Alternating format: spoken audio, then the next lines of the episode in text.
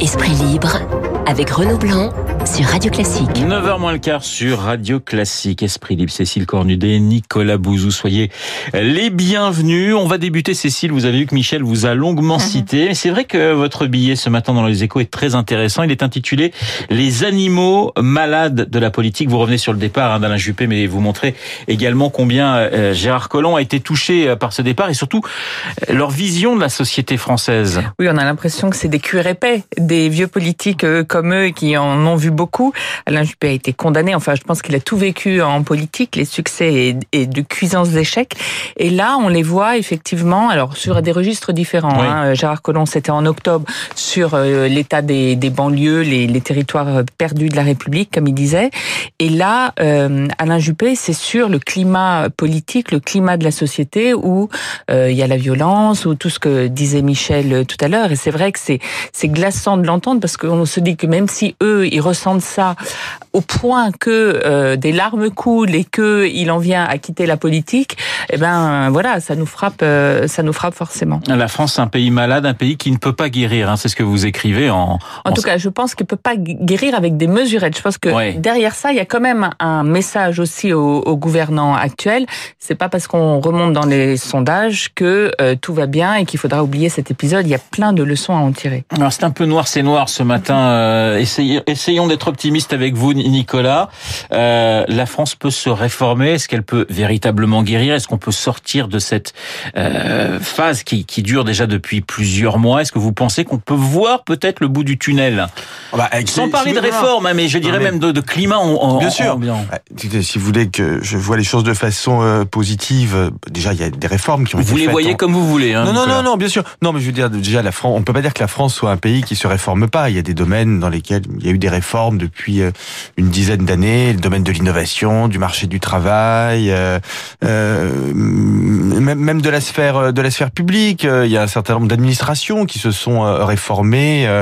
je sais pas dans un domaine que je connais bien, Bercy par exemple, l'administration de, Bercy, c'est incroyablement réformé depuis une, quinzaine d'années. Donc il est faux de dire que les choses sont complètement bloquées. D'ailleurs, finalement, certaines politiques commencent à porter leurs fruits. Regardez, on a eu des chiffres qui étaient quand même intéressants sur le marché du travail euh, cette, cette, semaine. On voit que ça, pour le chômage. Évidemment, il faut y mettre euh, une, une, dizaine de nuances. C'est-à-dire que c'est un chiffre qui reste élevé, le chômage des jeunes reste énorme, le chômage baisse très peu, les les, les entreprises, ça, ça les créations d'emplois ralentissent un peu, mais on peut pas dire qu'il se passe rien. Voilà. Non, non, mais on peut pas dire qu'il se passe rien parce que c'est faux. Et puis ce que je voulais dire aussi, si on veut relativiser un peu le, le problème français, c'est que au fond, tous les pays développés euh, connaissent des, des difficultés, des, des difficultés d'ordre politique et économique. Euh, regardez, au fond, ce malaise des classes moyennes, il existe aujourd'hui dans tous les pays développés, parce que c'est un sujet qu'on n'a pas réussi à, à, régler, le fait que la mondialisation et l'innovation créent énormément de, de, de, richesses, mais très peu, voire pas, pour une partie des classes moyennes. Ça, c'est quelque chose qui n'est pas du tout français, c'est quelque chose qu'on retrouve dans tous les pays du monde. Comment est-ce que ça s'est traduit au Royaume-Uni? Par le Brexit Comment est-ce que ça se traduit aux États-Unis? C'est un prix Nobel d'économie qui s'appelle Angus Deaton qui montre ça. Ça se traduit par une épidémie d'alcoolisme, d'overdose et, de suicide, qui touche les classes moyennes blanches, puisqu'aux États-Unis on a des statistiques entre plein de guillemets raciales. Euh, je veux dire, à la limite, je préfère que ça se traduise par les gilets jaunes, par le fait que les gens sortent de la rue. La, crise des gilets jaunes, elle est très grave, mais elle est plus réversible que la crise du Brexit au Royaume-Uni, dont j'ai beau y réfléchir beaucoup, je ne vois absolument pas comment nos, nos, amis britanniques vont pouvoir en sortir. On va revenir de la politique pure et dure, Cécile. Juppé a-t-il des héritiers aujourd'hui? Euh, Édouard Philippe, vous direz Édouard Philippe, Emmanuel Macron sans doute dans oui. sa vision euh, de la société. Et euh, pour compléter ce que disait Nicolas, moi ce que je trouve inquiétant dans notre rapport collectif aux politiques, c'est que là pour le coup il n'y a pas une opposition euh, France d'en bas, France d'en haut.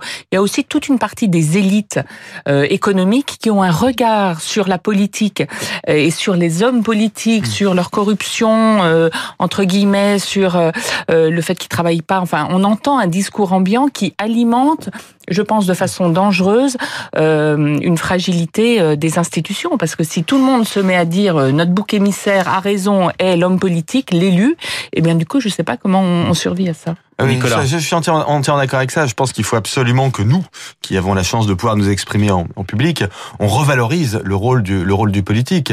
Et, et moi, je vais vous dire, euh, tous les hommes, les femmes politiques que je fréquente sont des gens euh, euh, honnêtes, impliqués, compétents, avec lesquels il m'arrive d'avoir évidemment d'immenses désaccords. Mais c'est pas le, c'est pas le sujet. Je trouve que la classe politique française, elle ne fait pas du tout honte au pays. Et là encore, il faut regarder un peu ce qui se passe à l'étranger. Regardez la classe britannique, la classe politique britannique en ce moment. Regardez la classe politique italienne. Donc vous verrez que la classe politique française ne nous fait pas, pas honte. Et je, je pense même, Alain Juppé a tout à fait raison, que ce que l'on va payer cher ces prochaines années, c'est un problème de manque d'attractivité de la politique. C'est-à-dire qu'à force de faire du populisme, de dire il faut moins les payer, de, les, de dire ils sont tous corrompus, etc., ben la politique ne va plus attirer personne. Nicolas, vous étiez, euh, vous avez soutenu d'une certaine manière Alain Juppé Oui. au moment de- des primaires. Je, vous pose la question comme je la posais à Cécile. Est-ce que vous voyez des, des héritiers justement à, à Alain Juppé aujourd'hui qui donc va partir chez les sages? Ah mais euh, je, oui, je, enfin, ce que ce que disait euh, Cécile, et je suis entièrement d'accord avec ça. C'est-à-dire que au fond, la, la politique.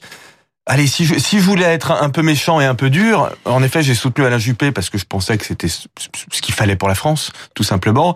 Et je dirais que la politique qui est menée par le gouvernement aujourd'hui, c'est une sorte de politique à Alain Juppé en moins structurée, quoi. Voilà, avec- parce qu'il n'y a pas l'expérience euh, euh, qu'avait qu'avait Alain Juppé. Mais on est dans cette politique qui consiste euh, à adapter la France à la mondialisation, euh, à être européen, à être euh, Donc Macron, modérément libéral, euh, en, en Juppé. fa- en faveur du multilatéralisme. Ouais. Euh, Donc on retrouve quand même l'essentiel de l'essentiel de ces idées, oui. Alors Cécile, dans le dans le Parisien cette fois-ci, et, et Michel en parlait dans sa Hum. revue de presse, on a euh, ceux qui sont en réserve de la République, l'ancien monde. Alors on citait Valérie Pécresse, Xavier Bertrand, ça c'est pas un scoop, mais également à droite François Barouin ou encore NKM. Qu'est-ce que vous en pensez de, de, de ces noms, notamment François Barouin et Bah, NKM François Parouin, il n'est pas en réserve de la politique. Hein. Il fait de la politique matin, midi et soir à la tête euh, de l'AMF. Et on Même s'il dit le bien- contraire. Bah, tout le monde dit le contraire, parce que comme on venait de le dire, c'est mal porté en ce moment de dire je fais de la politique. Donc il, il le fait euh, différemment, mais parmi ceux qui à droite sont en réserve, je pense pour euh, 2022, la présidentielle de 2022, il y a euh, il y a François Barouin, il y a euh, Xavier Bertrand et Valérie Pécresse, mais pas que. Nicolas, vous voyez qui à, à droite ressurgir, ressortir dans les noms que je vous ai, de, je vous ai donnés. Bah, euh, tous ceux que vous avez donnés, euh, Xavier Bertrand a quand même très bien géré entre guillemets la crise des gilets jaunes, c'est-à-dire qu'il a fait des propositions très très intéressantes, euh, il a été très très proactif sans être exagérément critique.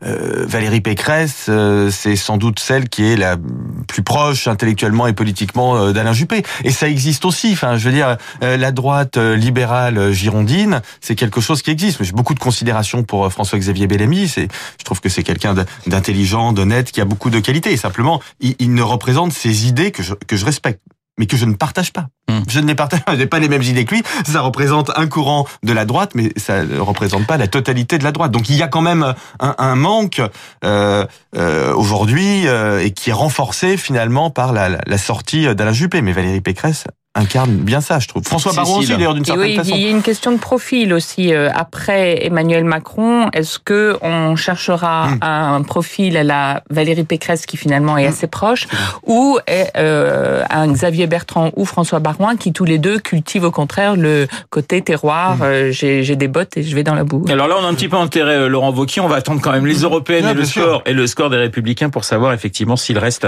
en première ligne. On va passer à la gauche. On parlait de Ségolène Royal. On a surtout parlé ces derniers ces derniers jours et ces dernières heures de, de Bernard Cazeneuve. Mhm. Je veux être utile. Cette petite phrase euh, de Bernard Cazeneuve. Est-ce que vous, avez le sentiment, Cécile et et Nicolas, qu'il peut être un recours finalement pour une gauche qui euh, voilà qui est en déliquescence déjà depuis euh, depuis de longs mois? Alors, il a toujours dit, quand vous le croisiez dans les rues de, de Paris, qu'il était, que voilà, qu'il n'avait pas disparu, qu'il réfléchissait et qu'il est- et voulait passer cette période un peu en retrait à repenser la social-démocratie parce que un piège est en train de se refermer sur la gauche. S'il y a que un Macron, euh, le libéralisme à la Macron, si vous voulez, et en face Mélenchon. euh, Mélenchon ou euh, Marine Le Pen, et bien du coup, ça, ça donc il, il veut euh, réfléchir sur les questions de social-démocratie. Est-ce qu'il le fait vraiment? Ça, je sais pas. Je crois qu'il est en train de euh, d'écrire un livre.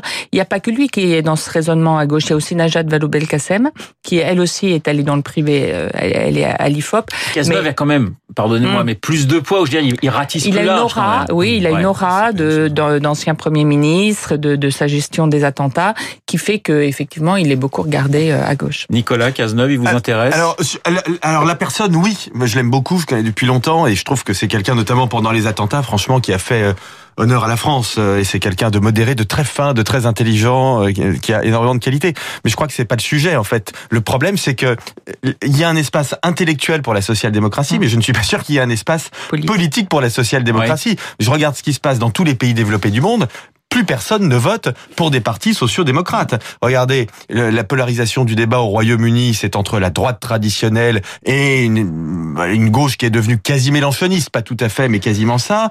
Aux États-Unis, c'est très différent. La gauche des démocrates est devenue très différentialiste, c'est-à-dire qu'elle ne s'intéresse plus qu'aux minorités. C'est d'ailleurs la raison pour laquelle Donald Trump, euh, par effet de comparaison, est, aussi euh, populaire.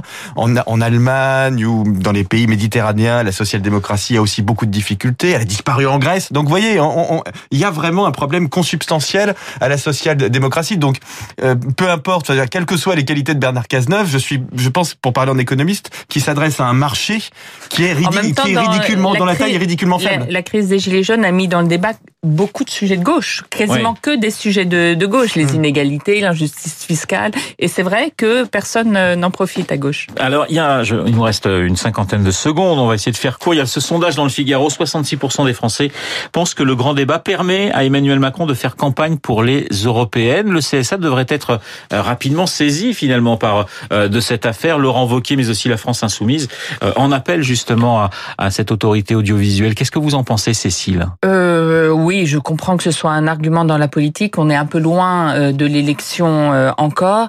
On reproche au président d'être loin des Français, et puis quand il parle aux Français, on dit qu'il fait campagne et qu'il faut mettre ça dans...